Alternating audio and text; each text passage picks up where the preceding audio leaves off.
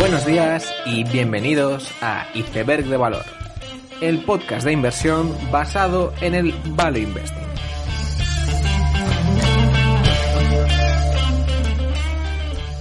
Buenas tardes y bienvenidos a, a Iceberg de Valor, pero hoy es la sección de cómo trabaja y hoy es Paco Lodeiro y creo que nuestro invitado pues necesita poca presentación, ya que todo el mundo lo conoce de de Value Investing FM, de la Academia de Inversión, pero eh, yo lo quería presentar de otra forma, y viendo que esta es una sección de eh, rutinas y hábitos, y es la persona que me inspiró hace ocho meses a ducharme con agua fría siempre. Entonces, eh, Paco, no sé cómo te sientes con eso. Eso no lo sabía, ¿eh? Acabo de llevar una sorpresa. ¿Y qué lo haces? Ya. ¿Cómo haces las duchas frías? Esa es mi pregunta. ¿No te duchas solo con ducha fría? ¿O sí? Ahora sí. ¿Solo? ahora, solo, ahora solo. Eh, mm, sí, ha empezado en verano, pero lo quiero mantener. ¿eh? ¿Lo vas a mantener? Uf, yo eso no lo hago. ¿eh? Hay gente que es así, de radical. Quiero probarlo. En verano sí, pero en invierno, uf, cuesta, cuesta. Ya. Ya, no, eh, a ver, el problema es que todavía me da miedo entrar a la ducha. O sea, me, o sea no entro con decisión. Como sé que desde el principio va a ser fría, pues, eh, no sé, no me estoy acostumbrando. Pero sí, Y lo recomiendo, ¿eh? Sí, sí. O sea, yo llevo, es que no sé cuántos años llevaré. Igual cinco o seis años, siempre, al final de la ducha, con ducha fría, menos quizá este año, que hubo unos días que estaba enfermo, y yo lo hacía siempre. Y me echó la bronca a mi novia, que, bueno, ella es, es médico, y me dice que si estaba loco, o sea, que no puedo estar enfermo y darme al final una ducha fría que me iba a poner peor. Pero es algo que ya casi te lo pide el cuerpo. O sea, no podría no hacerlo. Para mí sería un castigo. De hecho, a veces voy a Madrid, iba, bueno, ahora vamos a otros sitios, pero iba a casa de una amiga que tenía una ducha que si le pones al mínimo de fría, pues no salía fría, salía templadilla y me fastidiaba muchísimo. Te jodía el día ya, estabas mal el día. Sí, ya, no, no es que no es serio, no es serio. Eh, no, a ver, además, bueno, eh, también está bien saber por qué lo haces tú.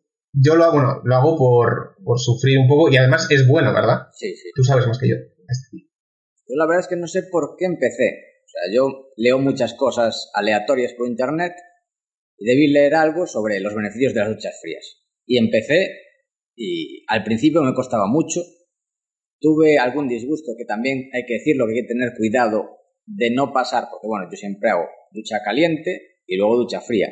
Tener cuidado de no pasar de golpe de caliente a fría, porque tiene algunos disgustos que te da dolor de cabeza, como cuando tomas un helado muy frío, cuando hace calor. Hay que tener cuidado con eso. Y luego hay cosas curiosas que descubres eh, los sitios donde la ducha fría es más fría o menos fría. O sea, cuando estás de viaje, por ejemplo en Barcelona, la ducha fría suele estar bastante caliente. Y sitios de ducha fría muy fría es León, por ejemplo. León, la ducha fría es congelada y la más fría que estuve, pues posiblemente en, Moscú en noviembre. Cosas curiosas que del mundo de las duchas frías. Bueno, pero te, acostumbras eh, un poco. Un poco sí. o sea, yo antes tenía mucha impresión y, y, de hecho el dolor de cabeza sí que lo tenía antes más que ahora. No sé si te pasa. Sí, ahora, a ver, también porque yo voy pasando la ducha fría, o sea, te da el dolor de cabeza si estás de caliente a fría muy rápido. O sea, hay que pasarlo poco a poco, o sea, bueno, tampoco poco a poco, pero no en un segundo de máxima caliente. O sea, con tal que sea un proceso de 5 segundos, pues ya está bastante bien. Y otra cosa que vas notando es que yo con las duchas frías al principio, pues hacía ducha fría y estaba como 20 segundos y eh, daba saltos de, la ducha fría y ahora lo hago con ducha fría y estoy más o menos tranquilo, sin moverme, como si estuviera en la ducha caliente. No sé si has pasado también por ese proceso. Sí, sí, completamente. Eh, o sea, a ver, yo hago la transición demasiado rápido. Entonces, antes eh, tenía el, la impresión y ahora yo ya no. O sea, por muy rápido que lo haga, pues bueno, es tolerable. Así que está muy bien eso. Bueno, pero eh, bien, no hemos venido a hablar de duchas frías. No, yo pensé que era todo duchas frías. no, no, no. una hora, ¿eh? Sí, yo creo que sí. Yo creo que sí. Em, pero, eh, bueno, no estaría mal que te presentaras tú en, vez de yo, porque, además de Academia de Inversión, además de, del podcast, haces más cosas, te estás preparando el CFA. Entonces, eh, di quién eres y, qué haces. Bueno, más o menos me has presentado eso. Eh, tenemos el podcast semanal Value Investing FM.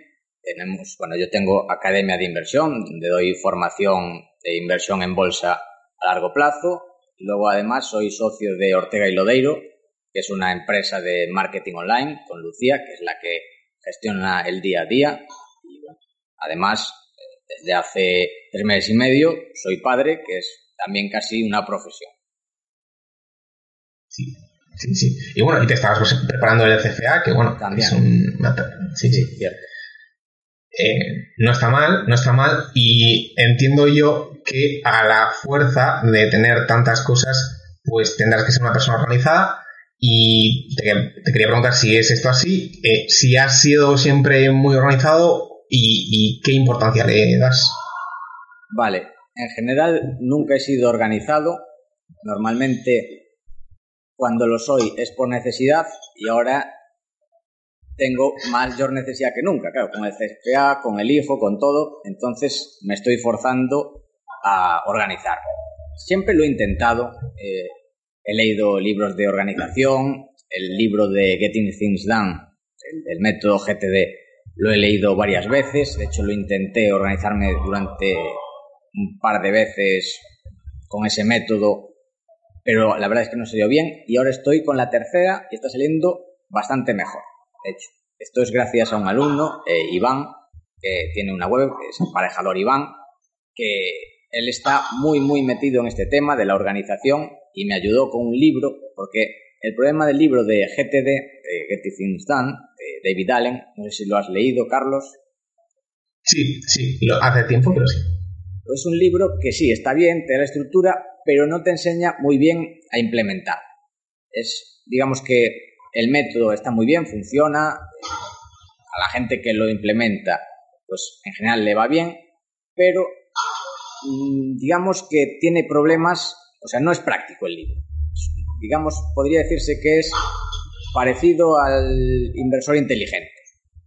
es un libro que te da la estructura, es el framework perfecto que funciona, pero necesitas más después en la práctica. Me recomendó un libro que de hecho tengo aquí porque de vez en cuando lo repaso, sobre todo tengo. es un libro de temas de bebés, el cerebro del niño, y aquí está el otro. Productividad personal, aprende a liberarte del estrés con GTD, de José Miguel Bolívar, no sé si lo ves, que este me ayudó mucho a organizarme con el GTD en la práctica. Que uno de los problemas del GTD es que funciona si lo aplicas tal cual. Y lo que yo hice las dos veces es, digamos, eh, usar parte del GTD, pero también parte de las cosas que hago yo. ¿Qué pasa? Tú coges el GTD y usas, digamos, lo adaptas a ti, pero lo adaptas a ti que eres una persona que tu organización no funciona. Entonces, si te adaptas un método que funciona a cosas que no funcionan, pues lo estropeas. Entonces, es el problema del GTD, que hay que ser estricto con el método y cuesta bastante.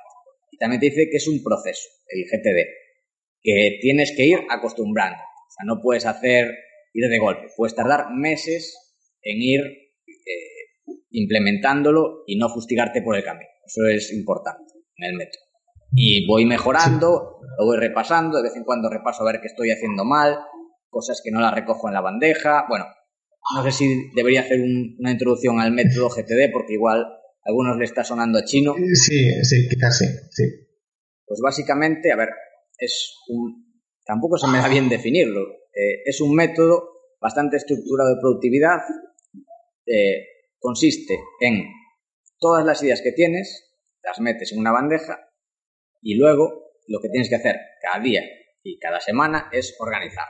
Y la estructuras en tareas, en proyectos, en agenda, bueno, en diferentes eh, ¿cómo decirlo? Diferentes bandejas, diferentes estructuras de productividad y en base a eso haces las cosas. Yo, por ejemplo, la tengo organizada en, bueno, está la bandeja primero, luego tengo los proyectos y las siguientes acciones. Y siguientes acciones yo las tengo organizadas dependiendo de la duración. Tengo acciones de menos de 5 minutos, entre 5 minutos y media hora, más de media hora, dependiendo del tiempo que tenga. Luego acciones de contacto, cuando tengo algo de tiempo, tengo una lista de personas a las que tengo que escribir WhatsApp o llamar o emails, cosas que hacer cuando estoy fuera de casa. Después tengo mis checklists, checklist diaria que tengo que hacer cada día, semanal, eh, mensual, todo esto, bueno, más bien que mensual sería trimestral, sobre todo temas de, de IRPF, cosas a la espera, es decir, cosas que mm, te falta hacer, o sea, tiene que hacerlo un tercero para tú poder siguiendo, y tú lo tienes ahí todo controlado. La clave de esto es liberar a tu cabeza de acordarte de cosas. Porque si tienes que estar haciendo cosas y pensando y siendo creativo y a la vez recordando todo lo que tienes que hacer, entonces no funciona bien tu cabeza. digamos que esa es la clave del método de productividad GTD. Y además de esto, bueno, dos cosas más, las de la carpeta de algún día, que son cosas que tienes que hacer, pero la dejas para el futuro, pero te quedan apuntadas. Es importante que quede todo apuntado. Y aquí, por ejemplo, tengo también temas de inversión, plan, empresas que me gustaría analizar algún día. Y después hay otra carpeta, que esta es, no está, digamos, dentro del método GTD puro, pero, digamos, sí que es compatible, que sería la carpeta de esta semana no, que es algo, cosas de algún día, son cosas que revisas cada, por ejemplo, cada mes o cada trimestre, y de esta semana no, son cosas que dices, bueno, lo, lo haré en el futuro, pero quiero revisar cada semana, a ver si esta semana o la semana que viene sí que tengo ganas o tengo tiempo de hacerlo. Tengo pues dentro aquí carpetas, pues lo que sé, de libros, de formación, de temas de burocracia, de temas de mejora de la web, de análisis, etcétera, etcétera. ¿Y, ha habido alguna cosa concreta por la que esta vez te esté funcionando más o menos? ¿O, digo, o porque falló las primeras veces que lo intentabas implementar? ¿O qué ha sido? A ver, yo creo que las primeras veces Falló por dos motivos. Primero, porque no tenía necesidad. O sea, yo quería ser más productivo, como todo el mundo quiere ser más productivo, pero como no siendo productivo me iba bien las cosas, pues entonces al final no me forzaba a tener esa productividad. Y la otra, pues lo que comenté, por intentar adaptarlo a mí. O sea, es un método que funciona, pero que tienes que aplicarlo de forma bastante pura, bastante integral. Si lo empiezas a mezclar con otras cosas, mm, digamos que empieza a haber fricciones y al final acaba saliendo mal. Vale, y, una cosa que me sorprendía a mí del, libro de GT es que dice, no, tienes que organizarte mejor eh, también para sentirte con menos estrés, ¿no? Que es, eh, es algo que me atrae, que a veces se piensa que es para que, bueno, para que hagas eh, lo máximo posible en esas 24 horas, pues no, a veces es para que estés eh, contento y, relajado, ¿no? ¿no? sé si tú lo ves así también, ¿no? Sí, sí. Sobre todo, a mí me ayuda bastante tener organizado, saber lo que tengo que hacer. Porque a veces, cuando me siento mal, es cuando veo que tenía que haber hecho algo y no lo he hecho y se me olvida. Eso para mí, pues eso. Yo intento ser una persona responsable, que cumple lo que promete, que cumple sus objetivos y me sienta muy mal no cumplir con lo que prometo a terceros o con lo que me prometo a mí mismo también. Correcto. Correcto. Y, hay un aspecto que mm, la, la, organización es importante para todas las personas, pero mm, incluso para ti, tú al final mm, trabajas para ti mismo de alguna forma y, eso está muy bien y eso em, eh, se puede idealizar mucho también, pero tiene sus problemas y, hay que establecer unas rutinas, hay, que establecer unas reglas y mm, cómo llevas, a ver, llevas mucho tiempo trabajando eh, por ti mismo, pero cómo llevas ese aspecto que es quizá diferente a todo el mundo. Vale. A ver, aquí cada uno también tiene que conocerse a uno mismo y yo tengo el problema que me cuesta mucho trabajar para terceros. No solo eso, mm, tampoco sabría decir por qué. No sé, soy, me gusta organizarme mucho a mí mismo. Mm, a mí tener horarios me desmoraliza, no por trabajar menos horas. O sea, yo tengo un problema, porque estamos hablando aquí método de trabajo. Uno de las, una de las bases de mi método de trabajo es trabajar muchísimas horas. Que eso es un problema para mí. O sea, tampoco es algo que, que, sea malo ni que me queje, porque bueno, hago cosas que me gustan, entonces, digamos que eh, me siento bien haciéndolo, no es algo que quiera hacer siempre, trabajar muchísimas horas, también estoy en un periodo de mi vida de acumulación, digamos que si miras el interés compuesto y lo que es el ahorro, es muy importante acumular el mayor capital posible cuanto antes. Entonces, por eso, eh, digamos que estoy sacrificando ocio en este periodo de mi vida para vivir mejor el resto. Que te puede salir bien, te puede salir mal. Pues, si muero la semana que viene, pues habrá sido quizás una mala decisión o no, no lo sé. Pero lo normal es que no muera la semana que viene. entonces, digamos que es forma parte, por un lado, de mi estrategia de vida. Luego, además, es que no me gustan los horarios, las rutinas, pues me desmoralizan. Por ejemplo, eso. Tengo amigos que son funcionarios, trabajan pocas horas, van a cobrar siempre lo mismo, hacen siempre lo mismo y están contentísimos. Yo, para mí, eso sería una tortura absoluta. O sea, no podría vivir así. También no me gusta tener despertador. Muchas veces a ver, tengo que despertar, me pongo despertador muchos días porque lo necesito, pero si no, o sea, tener que despertar todos los días. Eh, que bueno, esto es lo que suelen usar muchos vendehumos, el tema de despertador. Para mí, yo creo que a muchos les fastidia y a mí también.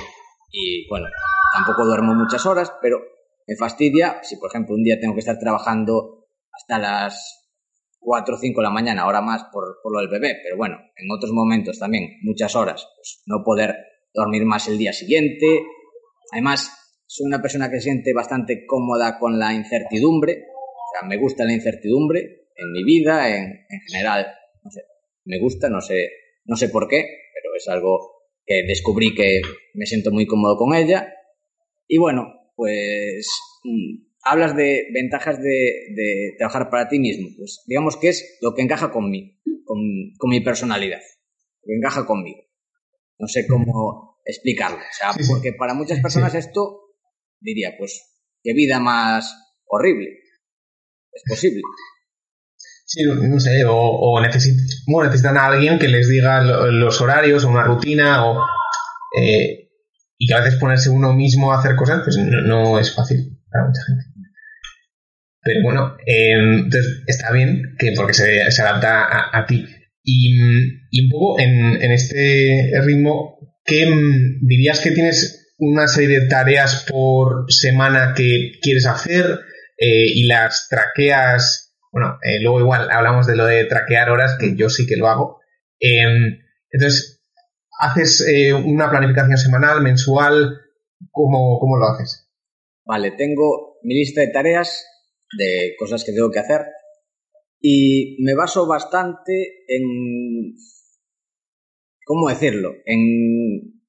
en, en es que no me sale otra palabra mejor, en mis sentimientos, o sea, en lo que siento que debo hacer porque me gestiono el tiempo de una forma que tengo que hacer cosas, por un lado, que son eh, urgentes de trabajo duro, de enfoque, que esas partes sí que son más quizás de, de control, de control del tiempo, y otras que son también para mí muy importantes, que son a las que dedico la mayor parte del tiempo, que es, por ejemplo, eh, exponerme a, ideas, leer, y claro, de ahí es donde sacas cosas de mucho valor, pero no sabes de dónde van a surgir. Y ahí es donde dedico la mayor parte del tiempo. Pues, por ejemplo, escuchar podcasts, eh, ver vídeos de YouTube, leer informes anuales, leer eh, blogs, y de ahí pueden salir muchas ideas. No solo de inversión, ¿eh? de otros temas, leo pues, de marketing, temas de salud, bueno, de muchas otras cosas y de cosas que no tienen nada que ver. Entonces, están esas partes, digamos, eh, partes que sí que tengo que hacer sí o sí. Por ejemplo, responder a los correos de alumnos, lo que tengo que hacer cada semana eh, es el podcast de Value Investing FM, hacer análisis, cosas que me comprometo también con mis alumnos, cosas de, que tenemos en la agencia con nuestros clientes, bueno, diferentes cosas que sí que están estructuradas, pero ahí es donde sí que hay, es necesaria la concentración, el traqueo y otras que, digamos, necesito ese tiempo para trabajar, pero de forma mucho más etérea eh, y descontrolada, más, mucha más caótica, pero en el caos es donde aparecen pues, muchas veces las mejores ideas. Correcto, correcto. Y mm, entonces, también te quería preguntar, porque normalmente en, cuando hice la entrevista con Sergio, la pregunta era cómo había cambiado el COVID eh, tu vida, pero claro, yo creo que para ti la pregunta es cómo ha cambiado eh, tu hijo tu vida, o sea, porque mm. esto trastoca bastantes cosas eh, y no sé cómo lo llevas. Bueno, aquí sí que me ha obligado a, a organizarme mucho mejor, el GTD, porque antes, bueno, digamos que estaba ya casi al límite, pero ahora sí que he superado el límite y no puedo vivir sin organización. Sí que me he puesto en serio con el GTD. Algunas cosas con el bebé de tema multitasking. Bueno, ya lo ves, que aparezco en algunas, en algunas charlas con el bebé y todo. O, por ejemplo, yo qué sé, eh, Swan, pues ya conoce tu canal. O sea, cuando le estoy dando el librón, pues pongo canal de YouTube y vemos las cosas juntos o hago cursos juntos con él y así también aprendo un poco de Value Investing, que no está mal. O sea, salimos ganando los dos. Entonces, ciertos multitasking, por ejemplo, ir a comprar. Hay algunas cosas que hago que quizás no las tendría que hacer. Por ejemplo, ir a la compra, pero aprovecho porque yendo a la compra me muevo un poco. No estoy sentado todo el día. Y además, eh, hago la compra, por otro lado, y escucho podcast. O sea, intento hacer multitasking de cosas que sí que tienen sentido. por ejemplo, pasear y escuchar podcast, darle de comer al bebé y ver eh, algún vídeo de YouTube o hacer algún curso. Siempre intento hacer multitasking que tenga sentido. Hay cosas que no se puede hacer, por ejemplo, cuando estás estudiando el CFA, pues tienes que estar 100% centrado, que son, pueden ser preguntas algo enrevesadas y muchas van a pillar, entonces tienes que estar sí que concentrado, pero otras sí que puedes hacerlas. Y hay otras cosas que también es algo de lo que no hablan, es lo que diría pues la vía negativa, se habla, no solo lo que hacer, sino lo que no hacer, cosas que no hago desde hace mucho tiempo, que son los que se suelen llamar ladrones de tiempo mucha gente, por ejemplo, yo no veo la televisión, o sea, tenemos aquí una televisión pero no está ni enchufada, eh, no veo películas tampoco, no es que no me guste verlas, lo que pasa es que tú tienes que mirar lo que te eh, más te ayuda a ti en el tiempo, más felicidad te da o más te da en tu vida. Y películas, pues en los últimos tres años vi El Irlandés y vi eh, El Fundador, la de Ray Kroc. la de McDonald's, sí, sí. Que están bien, me gustan. O sea, y vería más películas, pero tengo que decidir en qué invertir mi tiempo. Igual más adelante en mi vida, pues veré muchas más películas, pero a día de hoy, pues no creo que esté mi tiempo bien invertido viendo películas. Y series igual, o sea, vi Juego de Tronos porque ya la había empezado, había que terminarla. Y Fariña porque todo el mundo me insistía bastante. Y también bueno, ahora tengo una semana con más tiempo, pues la veo y nada, estuvo muy bien. Y hay más cosas que querría ver, pero insisto, el tiempo es limitado y hay que descartar cosas y una de ellas, pues eso, televisión, películas, series, videojuegos también bastante. he jugado algo, pero casi nada. Desde que nació mi hijo, pues jugué una partida al Dota. Es, el juego donde, más he jugado, posiblemente, y me gusta mucho, pero claro, hay que decidir qué invertir el tiempo. Y otra cosa que tampoco hago, que lo hace bastante gente, es eh, turismo. Yo a veces viajo, voy a Madrid, voy a Barcelona, he ido a Valencia, a Londres, pero normalmente es por algo relacionado con temas de inversión o de negocios. Y bueno, aprovecho, voy ahí, pues ya que estoy ahí, igual me paso una tarde viendo algo, pero en general no hago turismo. O sea, no voy una semana a París, no es porque no me guste, insisto, o sea, me gustaría hacerlo, pero hay que priorizar, son cosas que yo a día de hoy no hago y que me gustaría hacer, ¿eh? O sea, digamos que no, no son cosas que no haga porque no me gusta, o sea, son cosas a las que renuncio conscientemente, son sacrificios, digamos, que hago a cambio de lograr otras cosas y quizás pues en el futuro pueda hacerlo. O sea, insisto, son cosas que me gustan, pero eh, son sacrificios que eh, he decidido hacer. Sí, sí, sí. Em, ¿Y el turno de noche, eh, cómo lo llevas? Bien, bien, a mí me encanta el turno de noche. O sea, de hecho, a ver, ahora estoy con mi pareja, que ella es muy de, de madrugar. Yo entiendo que es lo mejor, o sea, para los ritmos circadianos, dormir de noche, pero yo siempre he sido bastante nocturno, me gusta trabajar de noche, sobre todo porque no hay nadie que te moleste, o sea, el enfoque es mucho mejor y, y muy bien, la verdad. O sea, para estudiar muy bien, para ser más productivo muy bien, o sea, ha mejorado mi productividad con eso. Otra cosa es la salud, o sea, no es algo sostenible, pero mm, eh, ha sido un boost, un, un empuje extra que me ha venido bastante bien. Vale, pero ¿qué tienes una alarma? O sea, el, niño que es una alarma cada, cada 45 minutos o como... No, no, a ver, tampoco para tanto, ¿eh? Se levanta más o menos una vez por la noche, estamos, bueno, pues se levanta sobre las cuatro y media o así, le doy el biberón, vemos algún vídeo, alguna lección, por ejemplo, estoy haciendo ahora también un curso de, de Farnham Street, supongo que le conocerás. Sí ese curso de Decision by Design, es lo que estuvimos haciendo ayer, por ejemplo. Entonces él también va aprendiendo a tomar decisiones y nada. Y es una hora y intentar hacer un poco de multitasking también, siempre que sea posible, que no es recomendable, hay cosas que no se pueden hacer. Hay gente, yo qué sé, no puedes ver vídeos de YouTube y estudiar el CFA. No, eso no se puede hacer, pero hay algunas cosas que sí. hay que mm. analizarlo, que tiene sentido hacer de multitasking. Interesante, interesante. Pasando ahora un poco al, bloque de inversión, hay una frase que a mí me, me gusta bastante, que es que las mejores ideas se producen cuando una mente preparada encuentra la idea adecuada. Entonces, hay, hay tres fases, que uno es preparar la mente, otro es encontrar ideas y el tercero es juzgar si esa idea es buena o no. Entonces, quería ver un poco en estas, estas fases qué haces tú. Entonces, en la primera fase de preparar la mente, ¿qué haces para adquirir nuevas eh, formas de pensar, nuevos marcos mentales, ya sea podcast, lectura, conocer a gente nueva? ¿Qué, mm, qué es lo que haces?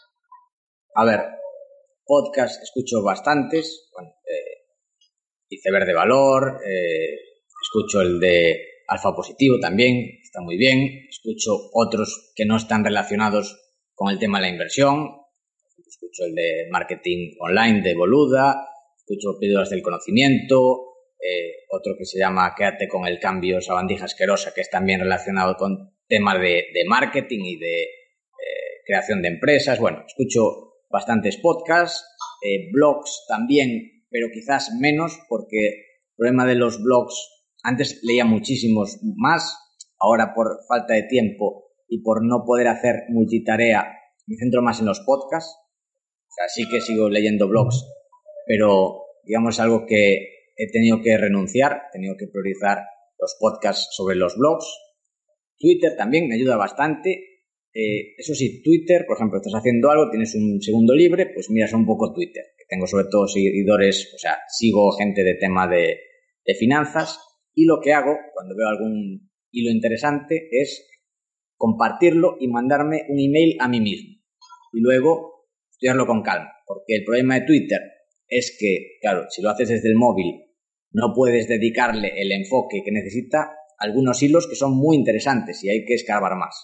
O sea, hay que utilizarlo bien Twitter porque no vale con las ideas nada más, sino hay que tomarlas. O sea, lo mando al email, que es una de mis bandejas, entre comillas, de GTD, y ahí ya lo organizo. Y lo pongo, por ejemplo, Si veo alguna idea, pues igual lo pongo a analizar más adelante y poniendo las ideas de, esa empresa y por qué me llamó la atención para en el futuro, pues ya saber. Y además de esto, bueno, hablando con gente, teniendo contactos, tener una red de, de inversores, de gente, pues eso, que pueda compartir ideas y a partir de ahí, pues yo creo que está bastante bien. Y además te ayuda a apalancarte, o sea, todo esto te ayuda a apalancarte sobre el trabajo de terceros. Eso es muy importante, o sea, descubrir tú constantemente ideas para crear una cartera es que es inviable. Es inviable. Correcto, correcto. Y, me gustaría saber si ha habido mm, algo o algún hecho significativo que te haya abierto la mente y hayas dicho, a menos mal que leí este libro porque mm, a partir de ahí eh, empecé a estudiar empresas de no sé qué tipo y ahora me gustan mucho o, o quizá a veces eres accionista de una empresa y, la propia eh, empresa te, abre la mente, ¿no? Entonces, ¿ha habido algún eh, hecho significativo que te haya dado un modelo mental o una forma de pensar nueva? A ver, para mí, aprender marketing online me ha ayudado mucho en dos de mis primeras posiciones, que son mis primeras posiciones también desde hace años, que son Alphabet y Facebook, que te ayuda a entender de verdad las empresas. O sea, por qué son buenos negocios y por qué lo van a seguir siendo en el futuro. Digamos que son la puerta de entrada a Internet. Ahora está viendo una tercera, digamos que podría ser de Trade Desk.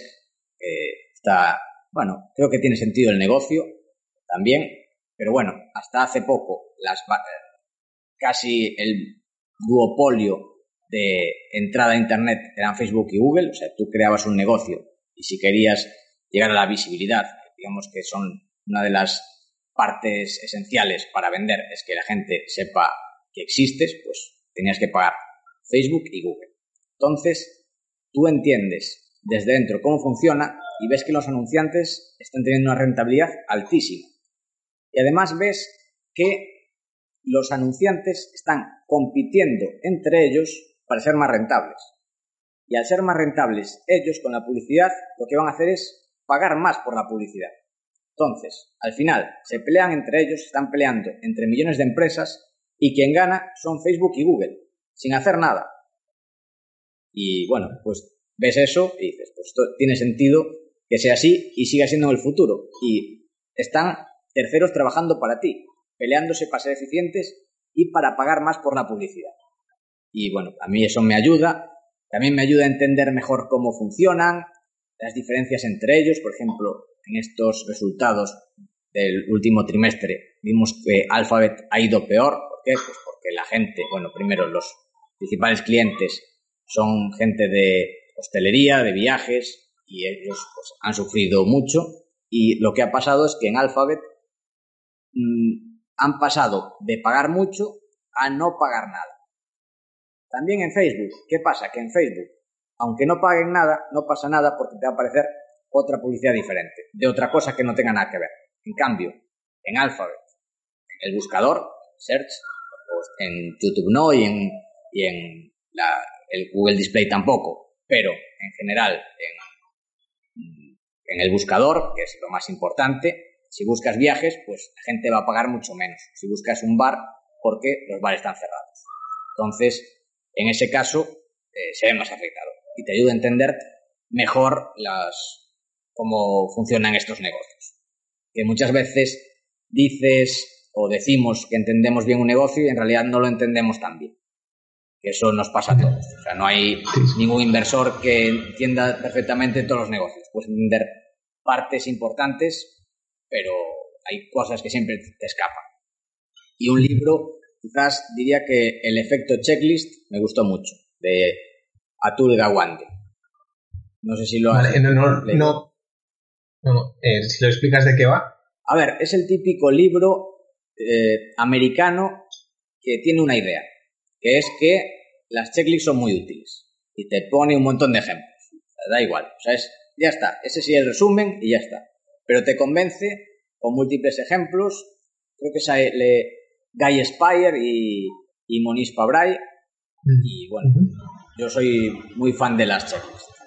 Para analizar empresas tengo mi checklist, tengo también mi checklist eso, diaria, semanal, tengo checklist para otras cosas y sí que me parecen muy útiles.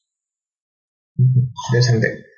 Bien, pues esto era un poco sobre la parte de preparar la mente mm. ¿no? para, para, invertir y luego está la parte de encontrar ideas. Mm. Ahora mismo pues tenemos muchas fuentes, ya sea pues eh, mismo Twitter, grandes gestores, em, empresas comparables. Mm, ¿Qué es, eh, ¿Cuáles son las que más te gustan y dónde ves ventajas e, inconvenientes? Bueno, yo digamos que en mi embudo de inversión entran muchísimas, muchísimas, muchísimas ideas y lo que intento es descartarlas pronto. Y bueno, pues me hago una serie de preguntas, sobre todo si me entra por el ojo rápido, digo, bueno, esto tiene sentido, pues entonces la miro. Si no, ya la descarto, porque tengo tantas. O sea, ahora mi problema no son las ideas, es ideas me sobran. Lo que tengo que buscar es que sean buenas ideas y que sobre todo, mm, no solo la idea, sino la rentabilidad sobre el tiempo de esa idea. O sea, no solo que sea un negocio muy rentable, sino que sea rentabilidad sobre el tiempo invertido en ese negocio. Y no solo el tiempo invertido en analizarlo, sino en hacer el seguimiento. Porque hay negocios que los analizas, le dedicas tiempo y ya una vez que lo has entendido, casi solo tienes que esperar e ir revisándolos poco a poco, pero hay otros que tienes que hacer un seguimiento muy cercano. Y esos, en general, intento evitarlos. E intento también de estas ideas apalancarme sobre el trabajo de terceros. O sea, me ayuda mucho pues ver análisis ya hechos. Luego, obviamente, siempre tienes que revisar que lo que comentan tiene sentido, si está de acuerdo. También otro tema sobre esas ideas de terceros hay que mirar si tú mm, vas a tener información de calidad para llegar a conclusiones, porque nosotros funcionamos con información y muchas veces las cosas tienen sentido, pero si estás en la otra punta del mundo, la información o si el, eh, es, está muy alejado este negocio de tu círculo de competencia, no vas a tener buena información y vaya a haber terceros que la entiendan mejor, le va a llegar información más rápido de que el negocio está yendo mal o lo que sea y tú estés sufriendo por problemas de información, que es la principal materia prima que tenemos los inversores. Bueno, son muchas preguntas que hay que hacerse. Para mí es, interesante lo que has dicho, porque a veces em, pues, hay una idea y tú dices, bueno, esta idea puede ser buena, pero voy a gastar mucho tiempo en, en esto y no va, va a ser solo esta idea que puede ir bien o mal, pero no me va a ayudar a descubrir eh, luego más ideas, ¿no? Y, no sé si te pasa que dices, bueno, pues es que este sector no me interesa para nada, es posible que haya una, una oportunidad, pero para que haya retorno real, lo ideal es que haya muchas oportunidades, quizás no ahora, pero en el futuro. No sé si sí, sí. es así también. Sí, sí, totalmente. Y también, bueno, con la gestión de ideas, también me pregunto eh, qué pasa si me equivoco y qué pasa si acierto. también es importante en la idea, una vez analizada, porque hay ideas que dices, bueno, tiene sentido, pero si va mal voy a perder todo. En cambio, hay otras ideas que dices, tiene sentido, pero tienen muy poco downside. Entonces dices, bueno, pues fácil de entender, poco downside, pues le voy a dedicar tiempo. Y muchas veces hay ideas que merece la pena dedicarles poco tiempo y que ves que tienen poco downside, que tienen eh, upside bueno y no meterle mucha parte de la cartera, pero sí quizás un 2% de la cartera, porque además te ayuda a tener una cartera diversificada y una, la diversificación tiene una ventaja que es que muchas veces si tienes una cartera descorrelacionada hay eh, acciones que aguantan mejor cuando unas caen o otras que suben mientras otras caen, entonces te ayuda a mover la cartera dentro de ella. Entonces, eso te genera alfa gracias a, a tener eso, descorrelación pues, por países, por sectores, por tesis de inversión y ayuda bastante. Entonces, a veces lo hago en empresas que en general mm, no tengo que entenderlas o analizarlas al 100%, o sea, son negocios fáciles de entender, que están baratos y los metes en tu cartera porque pueden generar alfa por descorrelación. Interesante. Y, ya un poco en, la tercera fase de, analizar ideas, mm, un poco la, gestión de, una idea de inversión desde descubrimiento, eh, análisis a, comprar y luego gestionar eso, ¿cómo, cómo suele ser el timeline? Eh, no sé si tienes corazonadas o no, que, eh, y no sé si crees en las corazonadas o no, y, y bueno, quería saber cómo abordas ese proceso de forma efectiva. Corazonadas. Difícil. A ver, es difícil decir que no. Intento no tenerlas. Eh, pero bueno. Intentas gestionar las corazonadas, digamos. No, no puedes no tenerlas. O sea, es lo que dije antes. Si te entra una idea por el ojo, eso también es parte de corazonadas porque es parte de gestionar el tiempo. lo peor, tampoco voy a decir lo peor porque al final nunca pierdes el tiempo analizando una empresa pero eh, quizás no esté optimizado tu tiempo. Es el coste de oportunidad de dedicar una empresa u otra. yo tengo bastantes empresas interesantes que me gustaría dedicar. muchas, hay muchas que has comentado tú en el podcast que las veía y decía, tiene todo el sentido del mundo. Lo que pasa es que no quiero dedicar el tiempo a analizar el tema del gaming, de cómo evoluciona en Estados Unidos, porque además hay que luego seguirlo trimestre a trimestre. Entonces, yo lo veía y veía que tenía todo el sentido. ¿Qué pasa? El tiempo es limitado y entonces las tienes que descartar. Luego, seguirlas. ¿Qué hago? Eh, lo que suelo hacer es, una vez mirarlas, miro, aunque no debería hacerse eh, así, miro los números.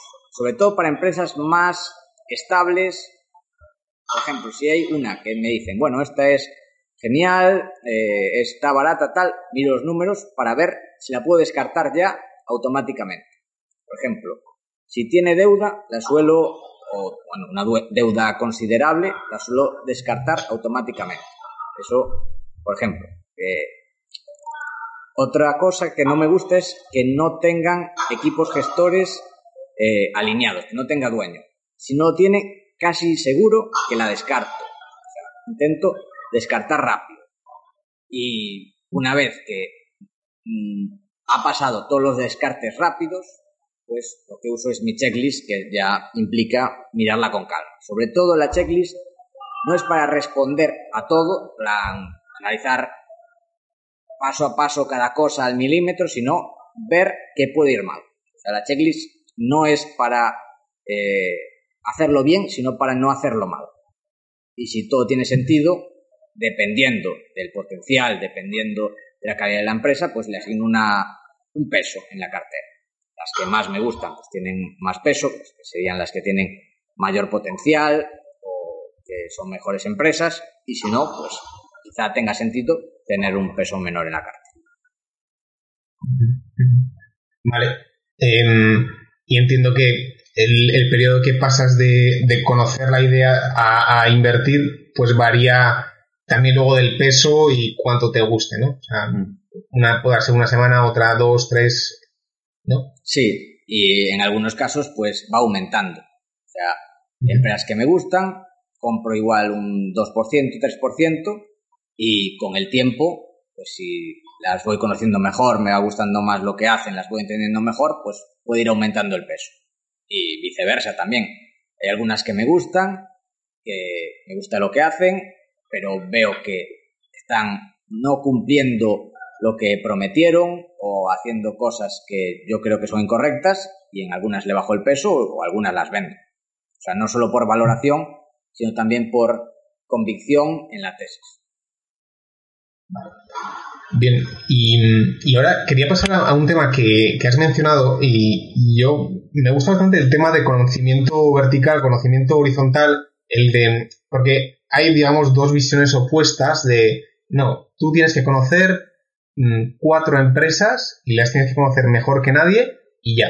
Y la otra visión de, eh, no, tú conoces un montón y invierte en lo, tener una información de muchas cosas, pero más superficial. Entonces, eh, creo que, por lo que dices, eh, aunas las dos visiones de alguna forma ¿Y cómo, cómo lo haces? Sí, por ejemplo, eso, las empresas, hemos hablado de empresas de marketing online como Alphabet, como Facebook, que por ejemplo tengo mayor posición en ellas.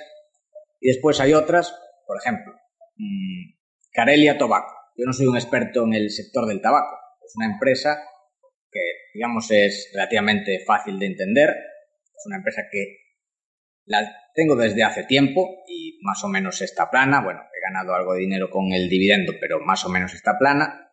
Pero que tampoco hay que desgañitarse a analizar el sector y entender todos los detalles del tabaco, desde cómo lo plantan. Bueno, digamos, una, una empresa de, de, tabaco es un sector bastante estándar y me parece barato. Creo que entiendo por qué está barato. Es una empresa muy poco líquida, controlada por una familia, además cotiza en Grecia, que es un país en general económicamente horrible. Y bueno, pues eh, me siento cómodo con ella sin entender muchísimo el sector del tabaco. Y bueno, hay otros ejemplos que sí. Y hay otras que, pues, me gusta más entenderlas más, seguir más el equipo gestor. Por ejemplo, mira, hay una empresa que es Judge Scientific, no sé si la conoces. Sí, sí, sí. Es una empresa que me gusta mu mucho, que es de, eh, ¿cómo se dice?, de herramientas, de, para temas de... Instrumentos científicos. De instrumentos científicos, uh -huh. que la verdad no, es un, no soy ni por asomo experto en instrumentos científicos, pero conozco, bueno, he estado con, con el CEO, eh, que me parece increíble, eh, y bueno, digamos que me, aunque no conozco el sector, eh, que también es algo parecido en Constellation Software, o sea, tampoco conozco cada detalle de todas las 200 o 300 empresas que tiene Constellation Software, pero conociendo la filosofía del equipo gestor y conociéndolo bien, mejor que seguramente el inversor medio, y tener una visión de muy largo plazo, me siento muy cómodo en esto. Tengo más en Constellation que en, en Yahoo Scientific, pero son diferentes formas también de afrontar ese conocimiento. Y, y, también has dicho que el tener muchas, bueno, muchas ideas pequeñas eh, te da ese alfa en el mercado porque cuando algo sube, otro baja y puedes pivotar, eh, pero eh, también a nivel de conocimiento te ayuda de, bueno, este sector no tengo ni idea, empiezo así y luego voy aprendiendo más o, o no. Sí, eso también te ayuda. O sea, también, digamos que hablas de, no sé cómo lo dijiste antes, como de ese, las corazonadas, ¿no? Ah, sí. Pues, sí. ¿dónde te llama más de que eso sí que no me organizo muy bien? En plan, ¿qué sector mirar? Pues, más que nada lo que me apetece. O sea, pues ahora me apetece más mirar esto. Y también, si haces lo que te apetece, pues aprendes más, te entra mejor. Y me gusta aprender en general de todo. Hay algunos que, pues, igual ahora no me apetece nada, pero dentro de un año, pues, me interesa mucho.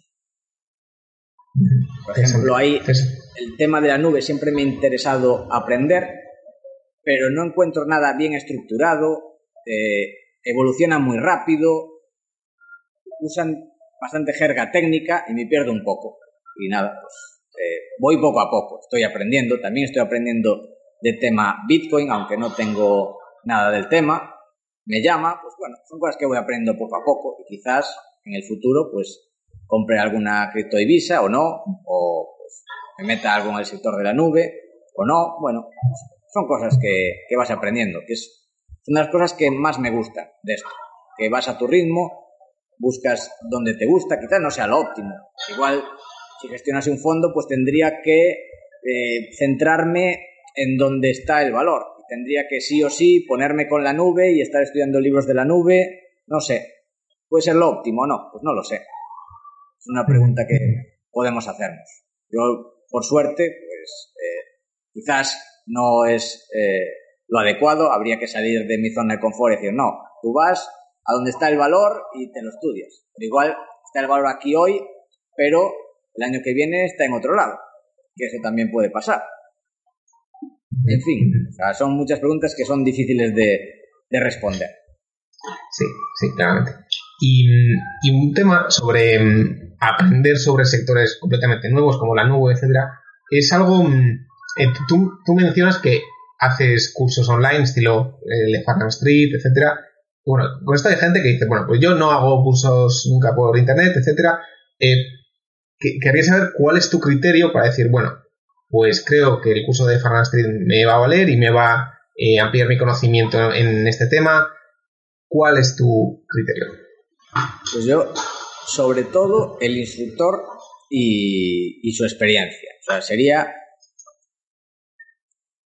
similar a invertir en un fondo. O sea, me importa la persona que está detrás, más que donde eh, invierte, o sea, gente en la que confíe yo, para hacer las cosas bien, por su experiencia y porque sea una persona que me dé confianza. O sea, Mm, yo hago muchos cursos, o sea, hago mucha formación, siempre la he hecho y siempre me ha gustado aprender, además de leer y aprender por mi cuenta de forma así poco más caótica, siempre me ayudan este tema de cursos más estructurados y en general, pues yo creo que son de las mejores inversiones que hay si te gusta aprender. O sea, a mí me gusta mucho aprender, hay gente que le gusta más gastar el dinero en turismo, a mí me gusta más hacer cursos, me gustan las dos cosas, ¿eh? O sea, gente va a decir, este está loco.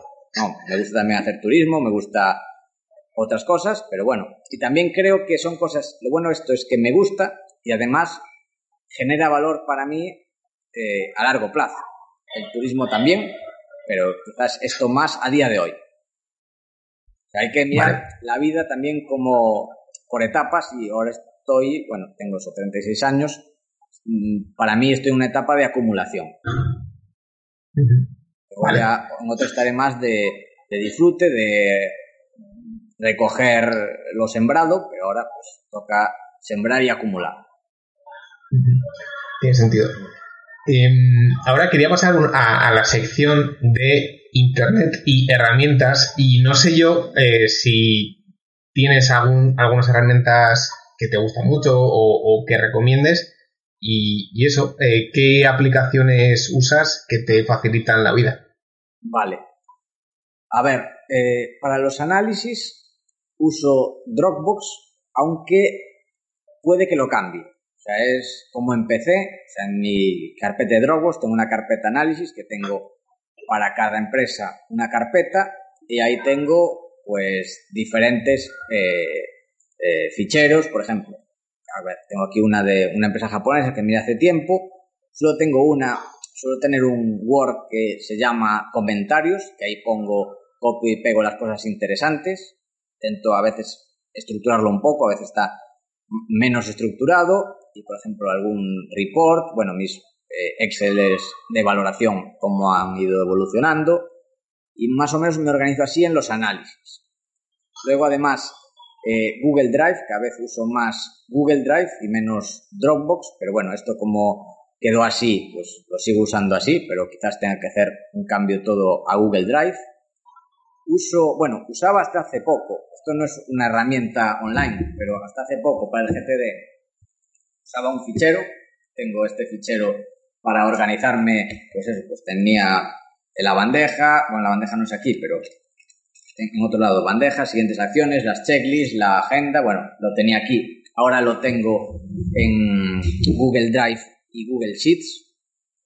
Eh, lo tengo organizado así, pero bueno, para empezar, me ayudó bastante tenerlo así en, físico.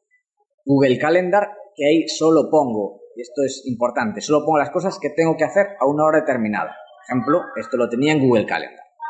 Pero no pongo en Google Calendar por la noche eh, de 12 a 3 de la mañana estudiar el CFA, porque no es algo que tenga que hacer esa hora. A las 12, pues miro lo que tengo que hacer en GTD y ahí decido. Es también importante, una parte del método GTD. En tu calendario solo pones lo que tienes que hacer a esa hora. Si no, miras el GTD y haces las cosas que tengas que hacer. Pero lo valoras en base a tu GTD. Pues eso, uso Google Calendar, Google Keep para tomar notas, importante cuando eh, alguien te comenta una idea o lo que sea, pues la apuntas en Google Keep y luego ya la organizas cuando hagas tu organización diario o semanal en GTD. También uso Excel para la plantilla de valoración, bueno, tengo una plantilla de valoración automática, esto me ayudó un alumno de, Academia de Inversión, importo los datos, que esto sí que me ahorra mucho tiempo, de Guru Focus, bajo el CSV, y con eso, en un vistazo rápido, pues me ayuda a ver los últimos años, cómo ha evolucionado ingresos, márgenes, rentabilidad, salud financiera, bueno, y para hacer los números ayuda mucho. También ese tema, eh, cada vez dedico menos tiempo, sobre todo antes al principio dedicaba mucho tiempo a los números de, las compañías, ahora más a entender el negocio, creo que si inviertes a largo plazo, la clave es más otros aspectos cualitativos, competitivos, etcétera, de equipo gestor, de forma de gestionar el capital que temas más numéricos, es decir, mira, pues en realidad eh, los eh, márgenes, pues, o los márgenes o la rentabilidad sobre el capital no es del 20, que es del 17 y medio, pues bueno, eso al final es algo que, a ver, sí que está bien, o sea, no voy a decir, no voy a quitar, eh, no voy a decir que no tenga valor, pero yo creo que el valor sobre todo está en otras partes que no se ven en los números. Y una herramienta, claro, estoy diciendo todo, más o menos cosas que usa todo el mundo, una herramienta que utilizo yo para traquear, que hemos hablado un poco del traqueo, que es EmailMeter, que me dice cuántos emails he respondido, porque yo trabajo mucho por email con, con mis alumnos y gente que me escribe, y lo que tardo en responder. Y miro de un... Yo, en general, en menos de 24 horas he respondido a todos mis correos. Más o menos me llegarán sobre unos 25 o 30 correos al día y siempre intento que antes de dormir estén todos respondidos. Y bueno, llevo ese tracking que me ayuda también a, saber cuánto respondo y lo que tardo de media en responder. Es gratuito, es email meter. Vale, vale. Y, comentabas creo que en, un podcast de, hace tiempo que estabas también intentando automatizar, mm, no sé si contabilidad o tema brokers, eh, no sé si lo has conseguido o estás en el proceso. Bueno, de brokers aún no, de contabilidad está casi listo, bueno, hubo un problema, un pequeño error, estamos subsanando y bueno, esto me está ayudando Gisela Bravo, que se dedica a eso, la automatización, eh, lo hacemos a través de Zapier, es una empresa que digamos que conecta, bueno, es un software as a service que conecta eh, dos, eh, bueno, hace zaps, lo que le llaman ellos, que conecta dos acciones, por ejemplo, si te llega un correo de tal, pues haz esto, pero en otra aplicación. por ejemplo, si te llega eh, un correo con esta factura, pues apunta esta factura en Google Sheets y manda el PDF a Google Drive y lo metes en esta carpeta te lo hace todo automáticamente, con diferentes, eh, o sea, tienes, las posibilidades son ilimitadas. O si Interesante. Sí, está muy bien. Sí, yo, yo conocía muy parecido IFTTT, pero me imagino que tiene menos, menos funcionalidad, imagino, ¿no? Sí, eh, Zapier, digamos, es el estándar, IFTTT también funciona muy bien, tiene menos posibilidades, pero también está muy bien. Vale. Vale, vale. Em, y, luego quería preguntar, estas son las herramientas em, y, de alguna forma Twitter también es una herramienta y, tenemos, y esas herramientas están muy bien, pero, y, tiene un potencial muy grande, pero también son una distracción. Entonces, ¿haces algo para limitar el, ese poder que tienen? O... A ver, que son distracciones, pero que al final me generan valor. O sea, porque yo me distraigo con cosas que están relacionadas, pues eso, con el tema del conocimiento, tema de las finanzas, tema del marketing. O sea, no me distraigo con, no sé, con lo que se distrae la gente en general. O sea, no me distraigo con Netflix, ni, ni con series, ni con cotilleos de la prensa rosa. O sea, eso no, no me distrae. Entonces, no me pongo límites, o sea, o sí, los límites, digamos que me los pongo, no sé, como mis mis sentimientos, o sea, yo soy una persona que cumple, o sea, soy bastante eh, efectivo, por ejemplo, en, las, en los estudios en general, bueno, salvo cuando hice Teleco, que ahí sí que lo dejé el primer año, pero siempre aprobado. Y nunca, tampoco me he esforzado especialmente, bueno, salvo en la universidad que sí que quería sacar buenas notas para ir a una buena escuela de negocios, entonces sí que me, me saqué el premio fin de carrera, pero porque era mi objetivo, si no fuera mi objetivo tampoco lo habría hecho y había cosas que algo me interesaban, pero nunca he suspendido, o sea, tenía que aprobar y aprobaba. Y lo hacía eh, sin problema. Salvo, bueno, hubo una excepción que fue un examen oral en Derecho, que saqué dos carreras, la segunda fue Derecho. Un examen oral, fui bastante, a ver, lo hice y a veces voy a un examen y pienso, bueno, puedo suspender el examen. Esta vez no, se va. Sin problema, sacaré un 6, un 7 y voy a mirar la nota y me pone un 4. Claro, un examen oral, nada. Fue la única vez que suspendí en mi vida y nada, me sentí robado absolutamente, pero bueno, no tengo el, currículum limpio, pero bueno, en general, cumplo, soy eso, ambicioso, cumplidor y, cumplo bien. Digamos que ese es, yo mismo me, me regulo. O sea, sé que no puedo estar todo el día mirando Twitter y cosas etéreas, ni, ni yo qué sé, historias de empresas en, la Wikipedia, ni informes anuales de empresas que muchas veces, pues, a día de hoy no te están aportando nada directo, que sí que en el futuro me pueden ayudar, pero a día de hoy nada, y pues cumplo, no sé, no sé cómo explicarlo.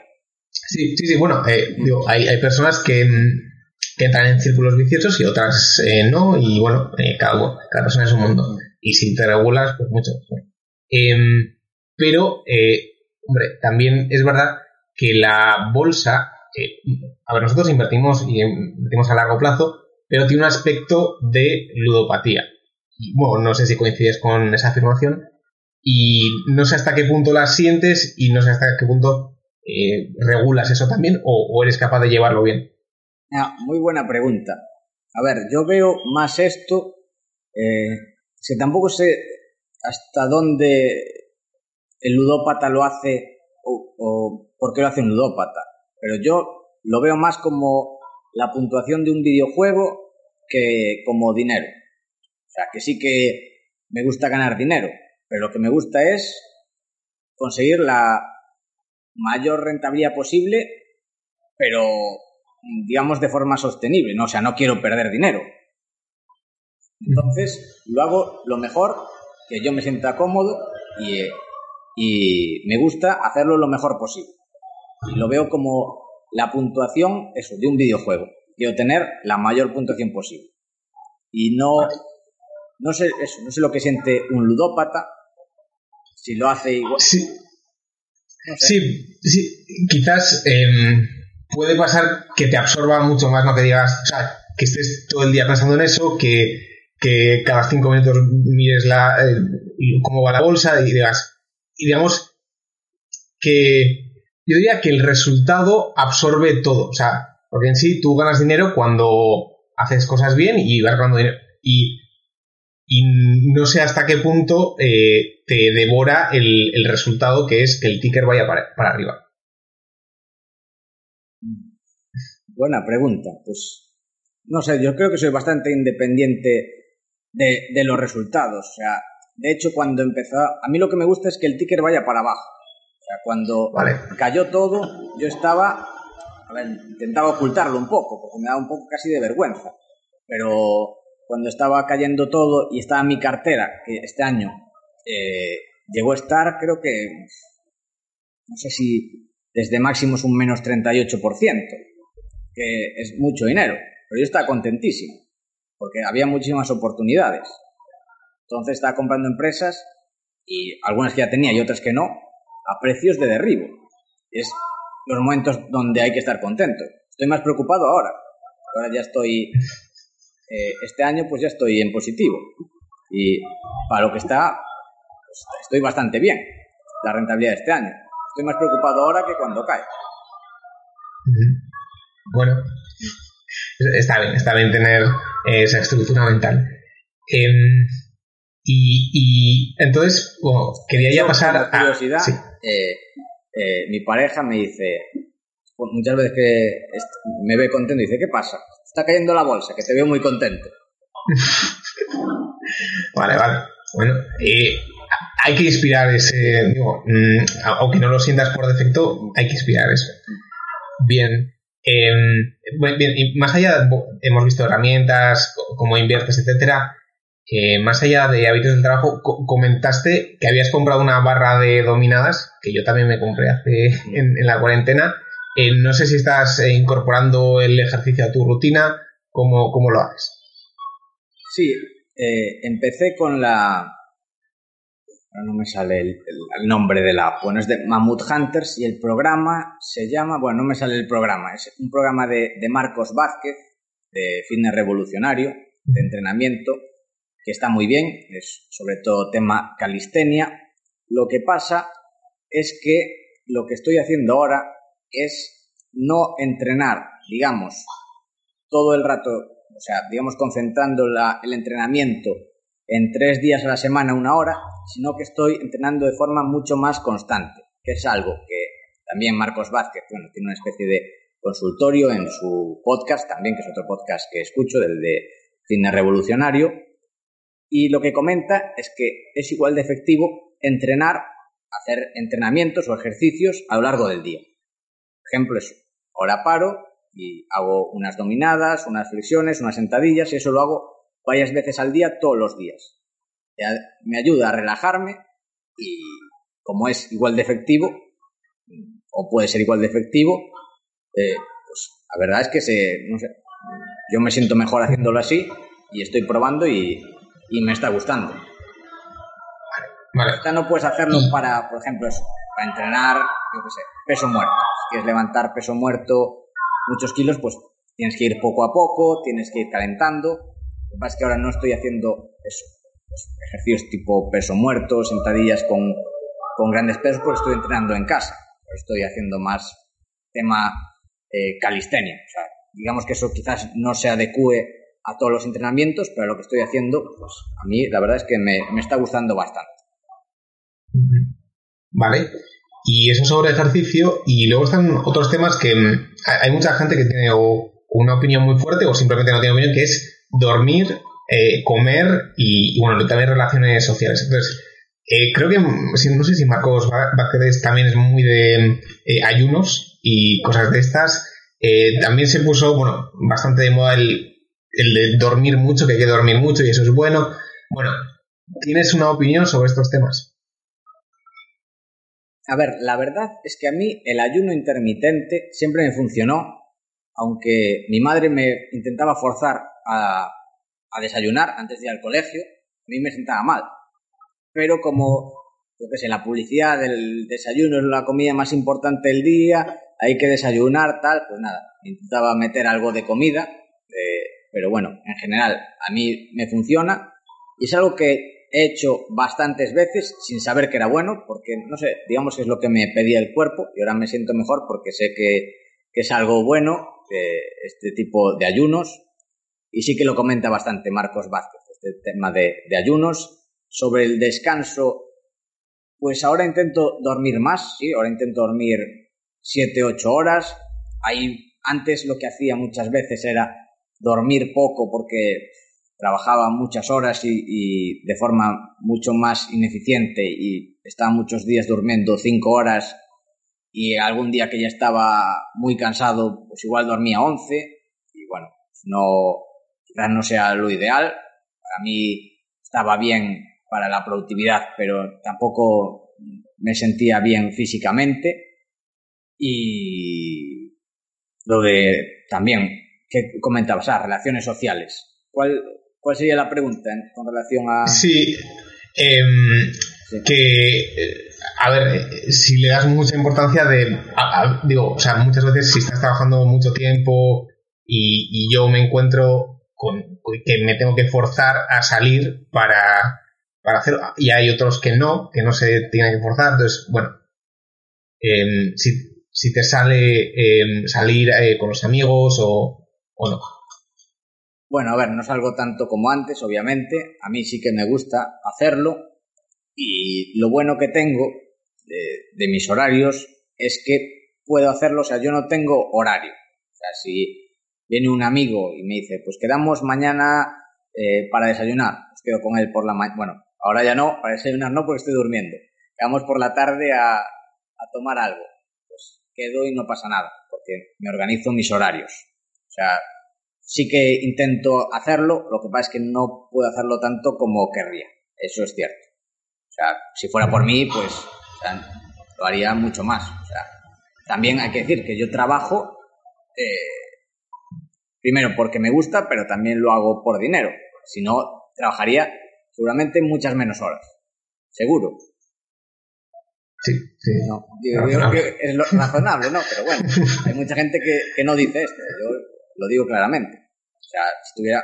Lo seguiría haciendo, ¿eh? Aunque, o sea, me dice, si ahora tienes 100 millones, ¿seguirías dedicando tanto tiempo a la inversión? A ver, tanto no, pero sí que seguiría dedicando mucho tiempo. Porque, no sé, me gusta mucho y eso lo veo como, como un videojuego. O sea, me gustan los videojuegos y esto es, para mí es igual. Es un videojuego que tienes que, eh, miles de empresas y tienes que buscar empresas seguras, buenas y que te hagan tener una buena rentabilidad.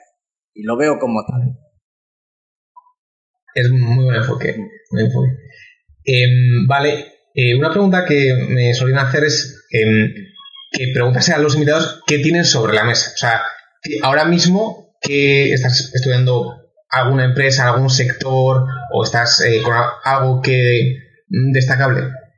Mira, pues voy a abrir el, el, GTD y te digo cosas que tengo sobre la mesa. Bueno. Vale. Eh, es que tengo bastante cosas que hacer. Mira, tengo que hacer un artículo de, de Value School, de valoración, que ya me toca. Bueno, me salen eh, bueno, temas de, de, cosas del bebé, cosas de hacer de academia de inversión. Voy a ir directamente a temas de, de análisis. Para, vale. Análisis. Este tengo que eliminarlo, que es el, el de Barford, del, error de Barford, que ya lo subí. Tengo, mira, curiosamente tengo IAC, que me gusta mucho ah, esa idea, esa sí que la voy a mirar, y porque además uso Vimeo, Vimeo Pro, soy de los que paga en Vimeo. Hombre, sí, sí. Y Vimeo va muy bien, ¿eh? Sí, sí. No, tiene sentido, ¿eh? O sea, no hay otra alternativa a día de hoy. Si quieres tener, bueno, igual hay una, pero digamos que esta es la hegemónica absoluta. Si tú quieres, yo por ejemplo en Academia de Inversión, tengo los vídeos que se pueden ver en aquella inversión, pero privados para los alumnos. Y uso Vimeo Pro. Y es para mí la mejor alternativa que hay. O sea que solo por eso ya tengo que mirarlo. ¿Qué más tengo que mirar con más calma? Pues de Trade Desk, Focus Home, que es una de, de videojuegos. Quiero mirar también con calma Roper Technologies, Miré un poco, quiero mirarla más, la de Franklin Covey, pero no me gustó nada su web, la verdad. Si la miras desde un aspecto de marketing online, flojea por muchas cosas, que no sé si es bueno o malo, o sea, tienen eh, margen de mejora. Sí, encima hay bastante nepotismo por ahí, ¿eh? Sí, meten a los hijos bastante. Sí, bueno, cosas que tengo aquí. Grupo Lala, que es una... Este es, no tiene nada que ver, es una mexicana que está bastante, parece barata por los números, bueno, cosas que tengo por aquí. miraré, algunas que las miraré, estaré igual tres horas y las descartaré directamente. Y otras que miraré más. Seguramente con más cariño miraré IAC, por la forma de gestionar el capital. Y eso, son cosas. La forma de gestionar el capital, si me dices eso, entonces ya le cojo mucho cariño, ya la miro con más cariño y le dedico más tiempo. Porque yo creo que es para mí la clave de empresas que puedes invertir y luego no dedicar mucho tiempo, porque yo, a ver, hablando también de, gestión del tiempo, no me gustan las empresas que tenga que mirar los resultados trimestralmente. Yo muchas veces lo miro por vicio, pero no porque tenga que hacerlo. Yo quiero empresas que miro una vez al año y me llega. Y ya casi ni eso. O sea que si estoy aquí y no lo miro en 10 años, voy a estar tranquilo. Es como si tú inviertes en un fondo y tienes que mirar trimestralmente a ver en qué invirtió, en qué no. Si tú confías en el gestor, pues lo ideal es que le dejas hacer. Él sabrá lo que hace. Sí, sí, Razonable. Bueno, y hace, en estos tres días han pasado unas cosas un poco raras, ¿eh? Que lo sepas, que, han comprado casinos por ahí. Sí, sí. un poco ida de, ida de olla. Pero bueno. No sé si será por algo de licencias o algo así, ¿no? Habría que mirarlo. O sea, no lo sé. Sí. Bueno, pero una jugada muy, muy rara. Sí. Pero interesante. Vale, eh, entonces, como una última pregunta tenía, eh, no sé si tienes alguna herramienta o, sistema o, libro que haya cambiado tu vida mejor, ¿cuál destacarías? Y por otro lado, que elijas un aspecto que tengas que mejorar o en general a la hora de organizarte o trabajar. A ver, método o yo diría que una de las cosas que, que hago que mucha gente no hace es decir que no rápido a cosas. Eso es muy importante. ¿Qué cosas no hacer? Y ser consistente en no hacer cosas. Por ejemplo, bueno, lo que hemos hablado. Eh, mucha gente, es que no quiere decir que pierda el tiempo, pero yo creo que muchas veces lo haces porque, por falta de voluntad de no ver series, por presión social quizás, para no quedarte fuera porque todo el mundo está viendo, yo qué sé, La Casa de Papel. A ver, que yo lo hice con Fariña, que bueno, también tenía interés, es un tema así que, que me gusta, es cercano, pero en general, pues eso, pues si quieres que te vaya bien, o sea, esto no es más de, de eficiencia, es de, de, renunciar, o sea, de, de coste de oportunidad de tu tiempo. Y yo creo que me va razonablemente bien gracias, o voy en, buen camino, gracias a trabajar muchas horas, que es algo que no se suele decir, pero bueno, yo trabajo muchas horas, no es algo, insisto, que quiero trabajar muchas horas siempre, pero bueno, lo hago en estos momentos y a no hacer cosas que me hacen perder el tiempo que sí que me gustaría hacer. Y que la gente pues se deja llevar por cosas que le van a hacer sentir bien, que le van a hacer mm, relajarse a corto plazo, pero después mm, hacen que en el más largo plazo le vaya a ir mal. Tienes que tener un equilibrio, obviamente, pero bueno, eh, decir que no para mí es algo esencial. También no sobrepensar, que muchas veces hay gente que dice, pues tengo que hacer esto, y empieza a pensar, lo hago, cómo lo hago, estar dándole vueltas, hazlo, empieza y vete pivotando y si no te convence, pues ya descártalo. Pero si hay mucha gente eso, que tiene una idea, que está pensando años y al final no la hace, o le quiere dar muchas vueltas y no es flexible cuando empieza. Quieres hacer algo, empieza y sé flexible. Sé flexible para cambiarla, para pivotarla o incluso para decir que no. Eso también es importante. Eh, ser tozudo, también. Yo siempre he sido muy tozudo, incluso decías eso, con tema eh, de socializar y salir con los amigos. a veces estábamos de noche, unos querían ir a un sitio y yo a otro, decía, bueno, pues yo me voy al otro. Me iba yo solo y no pasaba nada, pero sin, sin acritud. Y, y me iba, y luego dice, luego ya os veré, pero me apetece tomar algo en el otro lado. E iba, no, no tenemos que ir todos ahí. Eso es ya casi también, pues, ser contraria. O sea, no pasa nada. todos quieren hacer algo, tú no lo haces, no pasa nada. Seguimos siendo amigos. Luego no tenemos que estar toda la noche juntos. Luego nos vemos en el, en el siguiente. Vale, vale. Y luego está el, el, aspecto que mejorarías o que sí. Pues yo diría que crear un ambiente de enfoque para cada cosa. Porque, por ejemplo, muchas, algunas cosas, por ejemplo, estudiar el CFA, pues yo casi siempre trabajo aquí, donde estoy ahora, o analizar empresas. Pues igual tendría que buscar para estudiar irme a otro sitio, irme a una biblioteca, pero por comodidad hago todo desde casa, que a veces hay, bueno, distracciones, sobre todo eso, con un bebé, que, yo qué sé, el bebé llora, pues te dice tu mujer, bueno, pues hay que, acuérdate de no sé qué, y claro, estás concentrado y, te dice cualquier cosa y luego tienes que volver a concentrarte. Pues yo quizás eso, en el libro Deep Work de, no me acuerdo del autor, no sé si conoces el libro. Sí, pero no, no me acuerdo del autor. Sí, pues en el libro de Deep Work insiste bastante en eso y yo creo que es algo que lo que tengo que mejorar y bueno, algo en lo que decíamos de organizar los análisis. Los tengo en Dropbox por carpetas, luego en la carpeta pues ficheros, pues quizás se podría organizar mejor tengo que mirar.